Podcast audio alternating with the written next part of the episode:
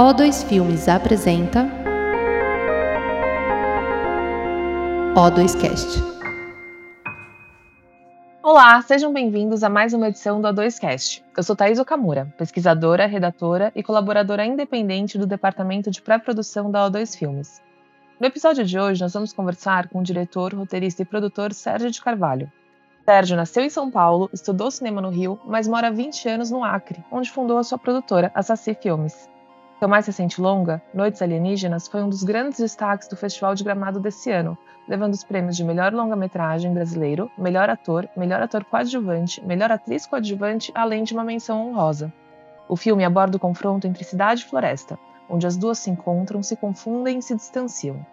Com um toque de realismo mágico ao abordar o universo da cultura periférica de Rio Branco, o filme fala sobre resistência, esperança e juventude, Sérgio, seja bem-vindo ao 2Cast. Ah, muito obrigado pelo convite. Uma alegria estar aqui. Estou muito feliz de estar com você aqui também. Parabéns pelo filme, pelas conquistas, pela participação de sucesso em que o filme teve em festivais pelo Brasil e pelo mundo até agora. E acho que antes da gente falar sobre Noites Alienígenas, Sérgio, eu queria começar a nossa conversa com você contando um pouco pra gente sobre a sua trajetória no audiovisual. Como é que o cinema surgiu na sua vida e de onde que veio a sua vontade de dirigir filmes? Então, eu cursei cinema no Rio, né, na Universidade Estácio de Sá, é, e logo na sequência, assim, recém-formado, me mudei para o Acre, né, e sempre trabalhei com audiovisual lá, até o pessoal falou, meu Deus, tá indo pro Acre, né, como que vai ficar, você acabou de se formar em cinema, e, mas desde que eu cheguei lá, eu trabalhei com audiovisual, né? Iniciei também um festival de cinema, que é o Pachamama, Cinema de Fronteira. É justamente um festival de filmes latinos, né? Por conta ali do Acre também ser uma região de tríplice fronteira. Então, era para conhecer, trocar, intercambiar mais com cineastas latinos ali que fazem fronteira com o estado do Acre. Aí o cinema, assim, ele sempre transpassou minha vida, né? Sempre fui uma cinéfilo, apaixonado por filme por filmes, né? E desde sempre queria cursar cinema e é isso. Assim, trabalhei também desde o primeiro o primeiro semestre da faculdade, trabalhei na TV Zero no Rio, né? Fiz estágio lá. Foi uma verdadeira escola, assim, trabalhar na TV Zero, onde eu conheci muitas pessoas também. Trabalhei também logo é, recém-formado, né? comecei a trabalhar em sets de filmagem, né? Geralmente fazendo assistência de produção de arte. E na sequência já me mudei para o Acre, né? Fiquei assim no Rio, acho que meio, menos que um ano é, formado, mas toda a minha trajetória profissional mesmo, ela se desenvolveu no estado do Acre. É, você podia aproveitar então para contar para a gente um pouquinho como é que é o cinema no Acre? Como é que são as produções audiovisuais lá? O, que, que você acompanhou ao longo desses últimos anos? Então, o, tem uma velha, uma velha guarda no Acre, assim, que tem uma, uma cinematografia super interessante, né? O pessoal começou com o Super 8 a fazer longa-metragem, é, e os filmes eram muito consumidos, assim, dentro do próprio estado. Assim, eles não, não circularam muito para fora, né? Eventualmente um festival ou outro, assim, mas ele era autoconsumido. E, mas uma produção assim com muitos filmes, né? Uma galera que fazia um filme, um cinema é, com características aí do cinema amador, mas com uma produção intensa. Então é um, é um grupo que até hoje, todos os sábados, eles se reúnem para assistir filme, para falar de cinema, né? Hoje são todos senhores. E, e, eles, assim, tiveram uma, uma produção expressiva, né? Com filmes que também é, discutiam as questões socioambientais que o Acre, né, no década de 70 e 80, viveu com muita força, né? Eram filmes principalmente de ficção, acho que isso é legal também, assim, a gente ressaltar. Por isso que às vezes eu vejo sai alguma matéria dizendo que é o primeiro longa-metragem do Acre, olha, primeiro longa-metragem para sala de cinema, talvez com uma outra estrutura de produção, mas não é o, o primeiro longa do Acre, porque já existia essa produção significativa ali em Super 8, depois migraram para VHS, né, mini DV, e agora com digital, e, e, essa galera ainda produz. E no início dos anos 2000, a gente teve uma iniciativa lá que foi fundamental, que foi a Usina de Arte João Donato, uma escola de, de artes né, integradas, um bom curso de cinema, um curso livre de cinema com Maurício Capovilla, né, esse grande cineasta que nos deixou aí, acho que foi ano passado, se eu não me engano, e o, o Capô ele teve uma contribuição imensa para o estado do Acre com essa escola de cinema que formou uma nova geração, né, que tem produzido bastante agora, é, principalmente agora com Aldir Blanc, né, teve uma produção intensa aí de curtas-metragens, desenvolvimento de projetos. Então é um, um, um movimento aí que está é, se firmando, né, dessa nova geração. E, e a gente vê também a importância das políticas públicas de descentralização para que realmente possa oportunizar é, essa cadeia produtiva do audiovisual que está se fortalecendo, que está nascendo, que está se firmando aí nessa nova geração no estado do Acre. Em toda, toda a Amazônia, assim, você vê os outros estados, talvez um pouco exceção de Belém, do Amazonas, mas é, é uma realidade muito, muito parecida. E o seu outro, o seu filme anterior, que foi o Empate de 2019, ele também foi rodado no Acre? O Empate foi rodado no Acre. O Empate, ele um tema super acriano, né, também. Ele fala sobre os companheiros do Chico Mendes. Então é uma homenagem ao Chico por meio dos seus companheiros, né? Justo ali também no, no, no período ali de pré-impeachment, né? Então já estava um clima de que alguma coisa assim iria acontecer no Brasil. Então, o empate ele fala desses companheiros, desses seringueiros, desses extrativistas que lutaram junto com Chico Mendes em defesa da Amazônia, em defesa dos seus territórios, né? E um momento político também em efervescência. Então, mais do que um filme de memórias, o empate ele coloca esses personagens como é, sujeitos políticos, né? Da, do seu espaço-tempo. O legal do Noites Alienígenas também é que ele foi inspirado em um livro que foi escrito por você, lançado em 2011, né, Sérgio?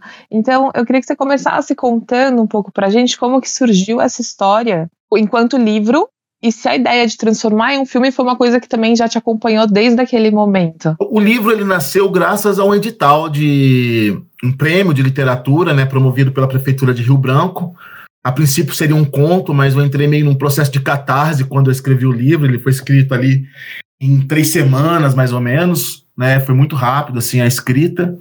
E conforme eu fui tendo um retorno das pessoas que liam, a princípio eu não tinha pensado em filme, não, era literatura mesmo, né? Eu tinha sempre as pessoas falavam, puxa, é muito visual, né? Até o prefacista do livro ele fala que é um livro-filme, assim, que ele ele, ele parecia que estava vendo um filme e lendo um livro ao mesmo tempo, né? E aí eu fiquei com isso, né? Falei, puxa, eu vou, em algum, em algum momento, vou roteirizar. Foi quando o Ministério da Cultura, pela Secretaria do Audiovisual, abriu o edital de baixo orçamento, né? O, o pelo, pelo MINC, pelo extinto MINC.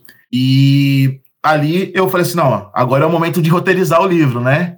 E foi o primeiro tratamento do roteiro foi praticamente, realmente, o livro ele estava estruturado, não sei se pela formação de cinema, né? Ele estava muito estruturado já em sequências, em cenas, né? Foi, uma, foi quase como uma transposição do livro para o roteiro, né? Mas aí depois, com a chegada do Camilo Cavalcante, do Rodolfo Minari, os outros dois roteiristas, né? O Camilo, que é um cineasta que eu tenho uma admiração profunda, assim, realmente sou muito fã do trabalho do, do Camilo Cavalcante. A gente começou a lapidar, né? E tinha uma questão que também me, me batia muito forte, porque aquela periferia que estava retratada no livro, para cinco, seis anos depois, quando eu escrevi o roteiro, era completamente outra, né? Que é quando a gente tem esse impacto violento da chegada dessas facções criminosas do sudeste do Brasil para a Amazônia, né? Com, por conta de mudanças de rota de tráfico, né?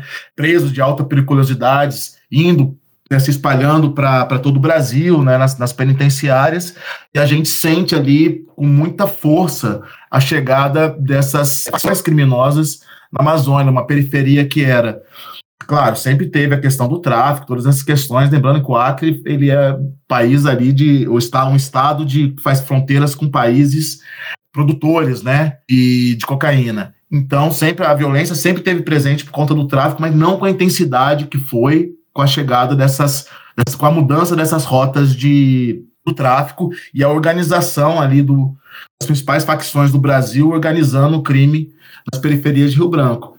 Então, quando eu estava adaptando o, o, o livro para o roteiro, eu falei, não tem como falar dessa periferia sem não trazer esse tema também aí da chegada das facções criminosas. E esse processo de adaptação levou quanto tempo? E também eu tenho uma outra dúvida. É, é, realmente, vocês retratam uma, uma realidade local, assim, muito particular. E as pessoas que trabalham com você no roteiro também são da região? Rodolfo Minari é um amigo de São Paulo que se mudou no Acre, está praticamente o mesmo período que eu tô lá, né? O Camilo Cavalcante é de Pernambuco, cineasta. E, e, achei muito importante ser a presença, principalmente do, do Camilo, para ter um olhar menos envolvido ali também com a, com a região, né, com as questões que a gente estava lidando ali, um olhar mais técnico, né, que foi muito preciso ali na hora da gente trabalhar o roteiro. E, e quanto tempo que vocês levaram nesse processo de adaptação? Ah, foram seis meses, mais ou menos. É, o primeiro tratamento eu fiz sozinho, mais ou menos uns três meses, assim, trabalhando, né, no, no, no roteiro, assim, transpondo do livro pro, roteiro, muito literal, assim, foi, foi até o, o, roteiro que foi aprovado no, pelo, pelo edital. Depois a gente trabalhou, né, nos tratamentos seguintes, ele a gente foi lapidando, tirando personagens, porque tinha muito, muito, muitos personagens, muitas situações. A gente foi, foi enxugando, né? O livro, o livro o filme é essa, esse, essa colcha de retalhos de personagens ali, de vidas que se, que se entrelaçam, né? O livro ainda tem mais personagens. A gente sentiu que para o filme talvez fosse muita coisa. E então vocês participaram de um edital. Como é que foi o financiamento e a pré-produção do filme? Então, a gente participou né, no edital do Ministério da Cultura, que é um edital voltado para filmes de baixo orçamento, né? É, reforçando assim, a importância desse tipo de incentivo também, principalmente para cineastas iniciantes, né, para produções fora do eixo também é, é, fundamental. Eu diria que é essencial, né? Acho que a região norte e a Amazônia de uma maneira é, geral, né, centro-oeste, nordeste, nunca produziu tanto como agora, né, apesar que a gente sente que travou de novo, a gente espera que as coisas aí a partir do ano que vem, tenho certeza que vão mudar, vão novamente voltar a se abrir, mas reforçando a importância desse, dessas políticas né, públicas de descentralização dos recursos, de, é, de ampliação ali, que o Brasil inteiro possa produzir realmente cinema, qual foi a outra pergunta? Sobre a pré-produção do filme, como é que foi? Então, a, a pré-produção do filme a gente foi quase, sei lá, dois meses e meio, mais ou menos, de muita guerrilha, né? Tive uma produtora executiva que é do Acre também. A gente tentou trabalhar com o máximo de profissionais, só que ainda é uma lacuna para o Estado, a gente precisa de muita formação, acho que não só para o Acre, mas para grande parte dos estados amazônicos, a gente precisa mesmo de formação. É, repensar também modelos de produção que sejam mais adequados à nossa realidade. Eu acho que isso também é um ponto, ponto chave ali que precisa, que a gente precisa, né, regionalmente começar, começar a pensar. Mas a gente tentou trabalhar com o máximo possível de pessoas, né, do Acre. Mas assim, os, as funções técnicas, né, de chefe de equipe, realmente a gente não tem profissionais ainda habilitados, né, mas da parte de produção, e junto com cada cada chefe de equipe também a gente colocou pessoas do Acre, porque o filme também teve um papel ali formativo, né? O elenco foi quase todo praticamente, né, acriano, com exceção do Chico Dias e Joana Gates e do Danilo, que é, que é do Amazonas, mas a gente fazia questão de trabalhar com o máximo possível de pessoas é, de atores e não atores, né? Não gosto muito desse termo de não atores, mas atores sem, é, sem experiência, inexperientes, todos ali da, periferia de Rio Branco. Ah, legal. Então conta pra gente um pouquinho como é que foi o encontro com esses atores que deram vida aos personagens do filme. Onde que você foi buscar essa galera? É, você já tinha algum nome, tipo, do Chico Dias em mente pro filme? Como é que foi isso? É, o Chico foi o primeiro nome, assim, e que a gente pensou, né? E ele, ele conhecia já, já, a gente já se conhecia por conta do Festival de Cinema, ele era muito empolgado com o que, que ele viu acontecer no Acre. E ele aceitou assim com muito com muita generosidade. Eu acho que essa é a palavra que define o Chico nesse, nesse processo, né? Da relação dele também com os atores é, sem tanta experiência, assim, foi sempre muito um professor, sabe? Foi muito bonito, assim, a atuação do Chico no set nesse sentido. É, e já os meninos e meninas que estão ali na figuração, né? O, Gabriel Knox ganhou, foi uma surpresa assim das mais emocionantes lá em Gramado, quando ele ganhou o prêmio de, de melhor ator. A gente fez uma chamada ampla de, de busca de elenco, né? Que foi super correspondida. E foi muito os meninos ligados ao movimento de culturas urbanas, que eu já estava indo lá fazer pesquisa, né? Nas batalhas de rima, na, nos encontros de slam, que é muito forte também a, as culturas urbanas, o hip hop, na periferia do Acre foi um encontro mesmo, assim. Quando o Gabriel fez o teste, eu falei, cara, é o Rivelino, assim, não tive, não tive dúvida, né? Gleice Damasceno, a gente é amigo já de longas datas, bem antes de Big Brother, né? E, assim, uma querida amiga, assim, militante também, ativista de diversas causas. E a Sandra, aquela Sandra, né? Porque a Sandra do livro é um pouquinho diferente. A Sandra do filme, ela foi um pouco também já pensada na, na, na, na Gleice, na possibilidade dela ela tá atuando, né? Quando também fiz o convite, ela aceitou de na hora, assim, ficou super feliz. O Adanilo, como personagem, essa questão de um personagem mais delicado, independente químico, né? Chegou no começo, eu estava até pensando de trabalhar com indígena sem experiência em atuação, como o Gabriel. Depois eu falei, não, eu acho que o personagem exige mesmo trabalhar com ator, né? Foi quando eu tive o nosso diretor de produção, o Clemilson, indicou o Danilo, assim, foi a indicação mais certeira, assim, sabe? O Danilo, ele, acho que ele tem um desempenho muito...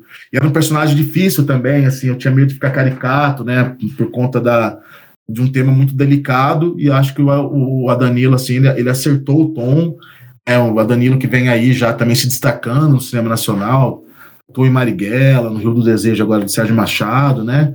Acho que ele tem feito uma carreira bonita, assim, é um menino realmente muito talentoso. E, e uma curiosidade, como é que foi a preparação, principalmente dos não atores, para as filmagens? A gente contou com um super preparador, assim, que eu falo que eu acho que o grande mérito do filme, assim, que a gente tem ganhado tanto Gramado quanto Guarnici, a gente tem ganhado os prêmios, né, de atuação, é, foi o Germano Melo, ator, né, que está agora em São Paulo, também passou muito tempo em Minas, o Germano, ele foi realmente assim, ele trabalhou intensamente com, com os atores e não atores, né? Ele trabalhou assim com muito, muita dedicação, assim.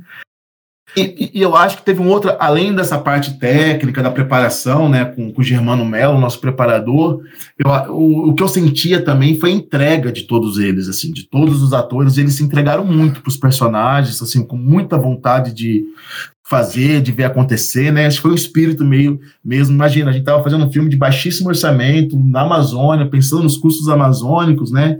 Então, é, acho que tanto elenco quanto equipe assim vestiu muito a camisa do filme. É legal. E conta pra gente também, então, como é que foram as filmagens? É, pelo que eu vi, foi em 2019 que vocês filmaram, né? Exatamente. E aí, como é que foi esse processo? Quais que foram os desafios que vocês enfrentaram lá? Conta pra gente um pouquinho sobre isso. Acho que foi muito mágico, assim, o momento de filmagem sempre é muito mágico, né? Apesar de todos os desafios que a gente, que a gente tem, mas tinha uma diferença, assim, porque a gente não tem é, Rio Branco branco, né? A gente não tem muitas sets de filmagem acontecendo, né?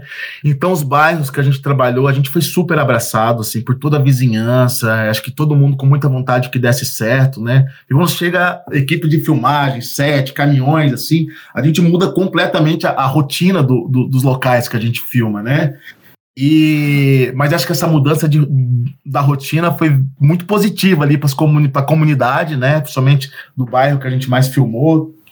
É, foi muito, a gente foi muito abraçado, assim, muito todo mundo muito afim de, de que, que desse certo, né? Todo, então o bairro meio que virou assim uma parte da equipe, né? Claro, a gente teve assim diversos desafios, né? Principalmente do, do ponto de vista de orçamento, assim, era como fazer o filme caber num orçamento tão apertado, né, filmando ali é, distante dos, dos, grandes centros, sem a gente ter ali uma locadora de equipamentos por perto, né?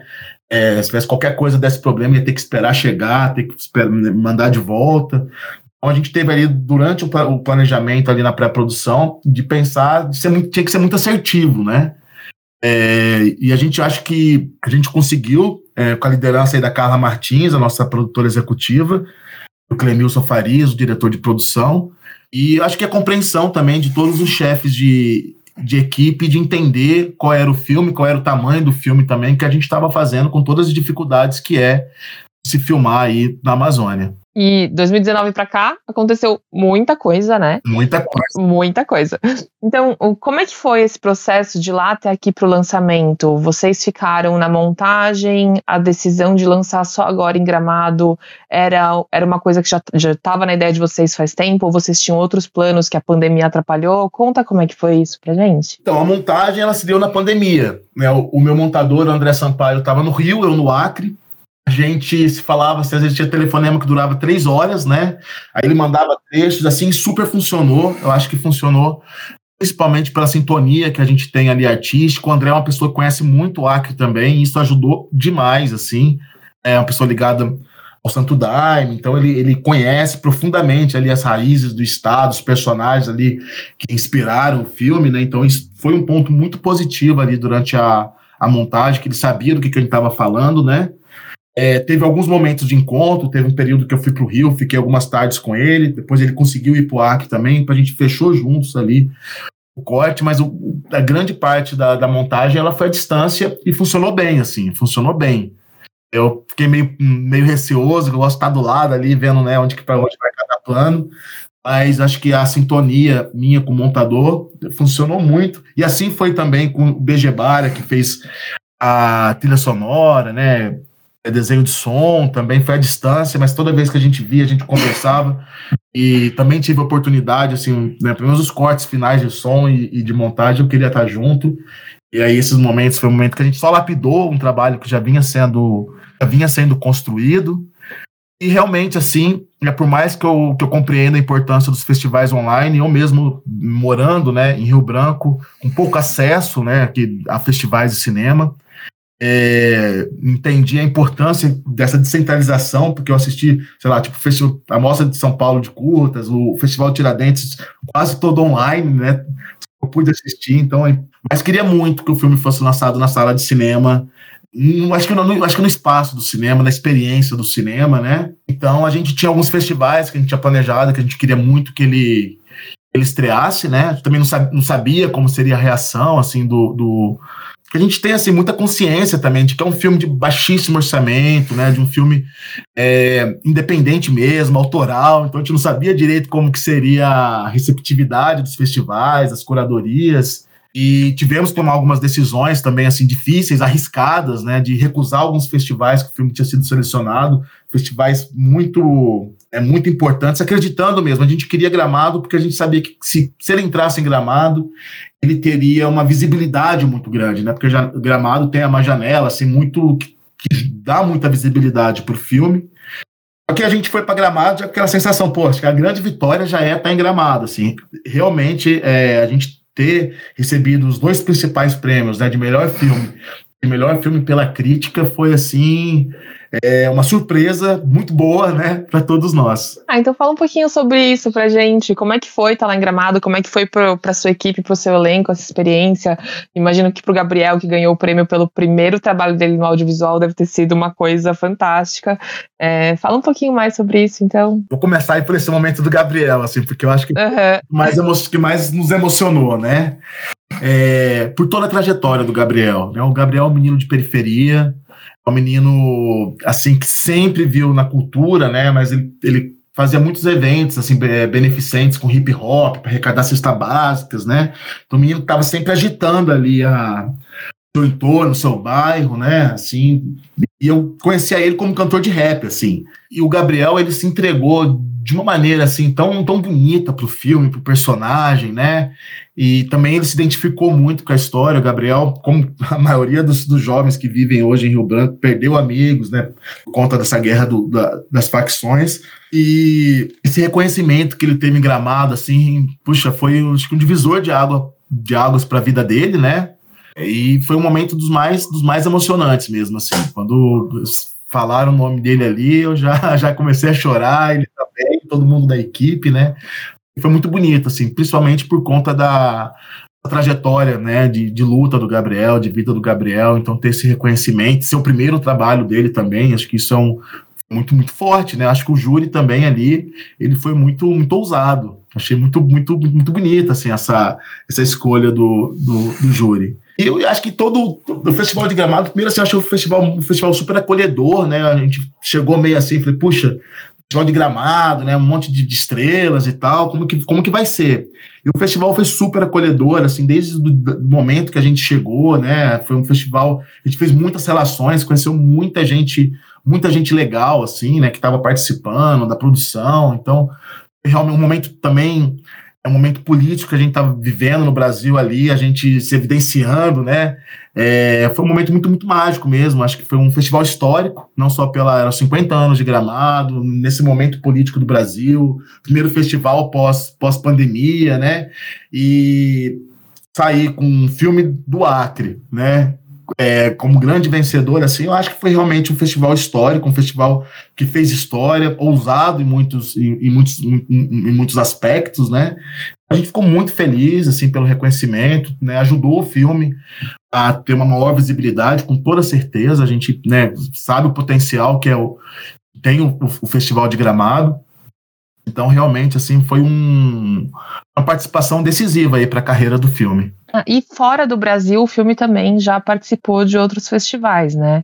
É, conta pra gente um pouco isso sobre toda essa trajetória, quais são os próximos festivais que o filme vai participar, como que tá sendo essa recepção. Então, o filme ele nasceu no Festival de Gotemburgo, na Suécia.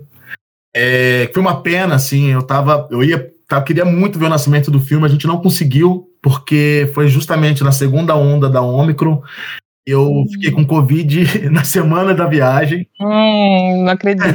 foi. Então, eu não vi o primeiro nascimento do filme internacional, né? Mas assim, tive um relato do festival, assim, que foi, que foi lindo, né? E depois a gente já.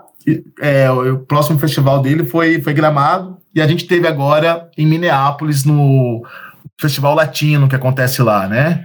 A gente, assim, a carreira internacional, a gente está aí é, se lançando agora.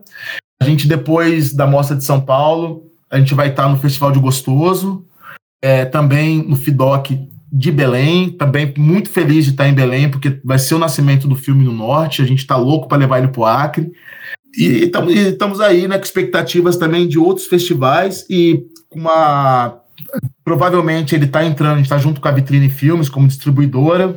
Então, no primeiro semestre aí de 2023, a gente vai estar tá com o filme nos cinemas. Ah, legal. Ia perguntar justamente isso agora. Bacana. Então, Sérgio, fala pra gente um pouquinho toda essa experiência que você teve, todo esse conhecimento que você tem é, é, no cinema no norte. É, qual que é o legado que você espera que o Noites Alienígenas deixe pro, pro cinema na região norte do país? Thaís, o que eu, uma das coisas que eu achei mais bonito, assim, logo depois que, que saiu o resultado de Gramado, a quantidade de diretores do norte me escrevendo assim, tipo, poxa, abriu portas, né? Se sentindo vencedores também com noites, assim. Acho que isso foi, foi muito bonito, assim, né? Entender que o Noites Alienígenas ele representa, é, acho que não só ali a Saci Filmes, ele, ele representa toda uma região, né? Não é o único, assim, tem filmes do norte aí que estão fazendo trajetórias lindas, né? E por mais que eu seja aqui do interior de São Paulo, vivo no Acre há 20 anos, mas é uma produtora, né, com CNPJ, ela é uma, uma produtora acriana, né, uma, uma, produtora amazônica. Então, eu acho que traz um, um, um um símbolo muito forte, né? Assim, a gente está aí com essa trajetória bonita, que ele possa inspirar é, mais realizadores, né? E que principalmente também, porque não adianta também a gente ter tantas ideias, eu acho que o norte ele é muito pouco conhecido ainda do resto do Brasil. A Carla, nossa produtora, ela deu um exemplo lá em Gramado que eu achei muito bonito, que ela falou assim, a gente sempre, né, na, na, nas fotos, como se fosse uma foto de família, nas fotos oficiais da cultura brasileira, a gente está sempre ali de cantinho querendo entrar, né? Então é um momento que eu acho que mais do que nunca a Amazônia ela é pauta do mundo, ela tem que ser pauta do Brasil, né? Nesse momento de mudanças climáticas, de tanto que a Amazônia está tá em risco hoje. Espero que o Noites possa ali, se, né, junto com outros filmes que estão que fazendo aí suas, suas trajetórias assim, com muita força, com muita potência, a gente possa realmente estar tá fortalecendo e incentivando um ciclo muito potente né, do cinema feito é, na Amazônia é, no norte do Brasil. É, Sérgio, então eu queria aproveitar e te perguntar se você tem trabalhos de outros cineastas, de outras produtoras da região que você recomendaria pra gente, que a gente podia aproveitar para divulgar aqui. Olha, eu gosto muito da produção indígena. É, e, e, falar de produção indígena não, dá, não, não, não, tem como a gente não reconhecer o trabalho do Van Sancarelli do Vídeo nas Aldeias, né? Uhum. Tem uma produção indígena é, potente, né? É, no Acre, a gente tem grandes cineastas como Zezinho e o Ban, que produziu. Quando eu falei do cinema criano, eu acabei não comentando sobre essa produção indígena. Fez filmes belíssimos, como A Volta dos Quenês, Eu Já Me Transformei em Imagem, cineastas achanincas, né? Issacar Runicuim, que é um filme que a gente fez a, a produção, que é o Bimicho e Caiá, que venceu o Fórum Doc, ganhou o, o, a Mostra do Cinema Livre, que circulou muito por, pelo mundo afora, né? ainda está circulando.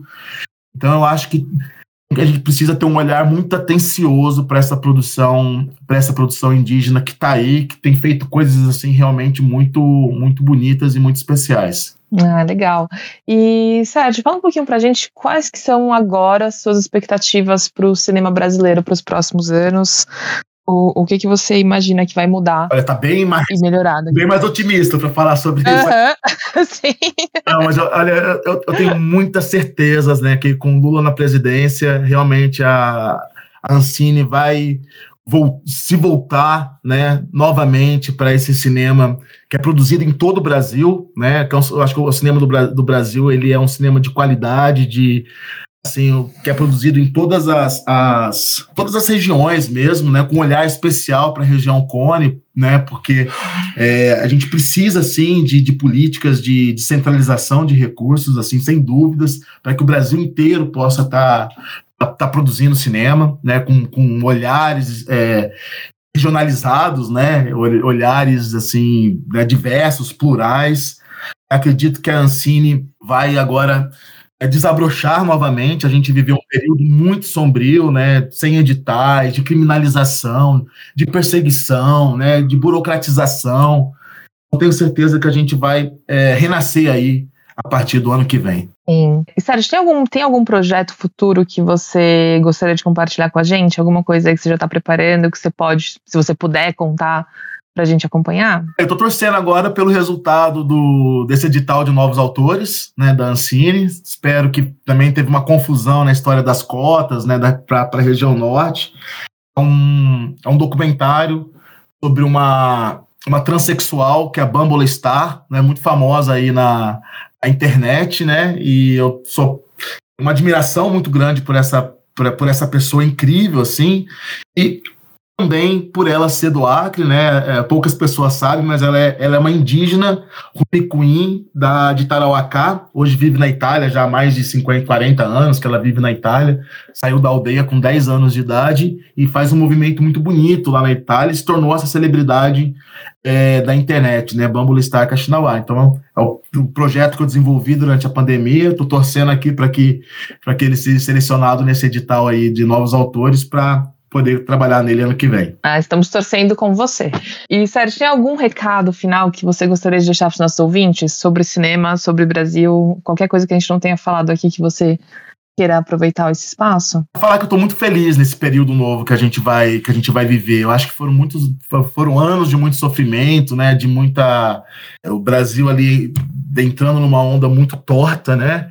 E agora uh, acho que com a força da cultura, com a força da arte, com a força da ciência, né, a gente vai viver um novo período da história do Brasil, né, fundamental.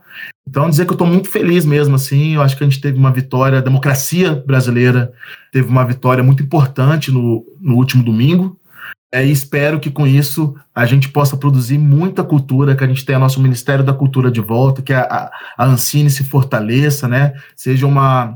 Deixe de ser uma, uma entidade meramente fiscalizadora para ser uma entidade promotora do cinema brasileiro. Então, né, que os nossos arquivos, Cinemateca e todos os arquivos do cinema nacional, né, que a gente tem preciosidades aí que estavam correndo risco, né, possa ter um olhar mais cuidadoso. Então, estou muito otimista, né? É, se acho que essa entrevista fosse um, uns meses atrás, eu seria uma, uma fala mais é, pessimista. Então, estou muito otimista aí para o futuro da cultura no Brasil. Eu estou adorando esse momento agora, essa, essa pergunta com você hoje. Sérgio, muito obrigada pela sua participação, parabéns pelo filme, é um filme incrível. Todo mundo, vamos assistir, acompanhar nos festivais. Quando lançar no cinema, vamos pro cinema assistir. Eu queria aproveitar também e agradecer toda a equipe do filme, né? Em nome da Carla Martins, que é a nossa produtora executiva, todas as mulheres que trabalharam, o meu diretor de fotografia, que hoje é produtor associado, Pedro Von Kruger, que foi assim, fundamental para o filme, a gente conseguir finalizar o filme, a Vitrine Filmes, a Condomínio, enfim, toda a equipe, todo o elenco, assim, que o filme aconteceu graças ao empenho de muita gente. Obrigada por ter, ter disponibilizado seu tempo para estar aqui com a gente e muito obrigada a todos que nos acompanharam até aqui. E até a próxima.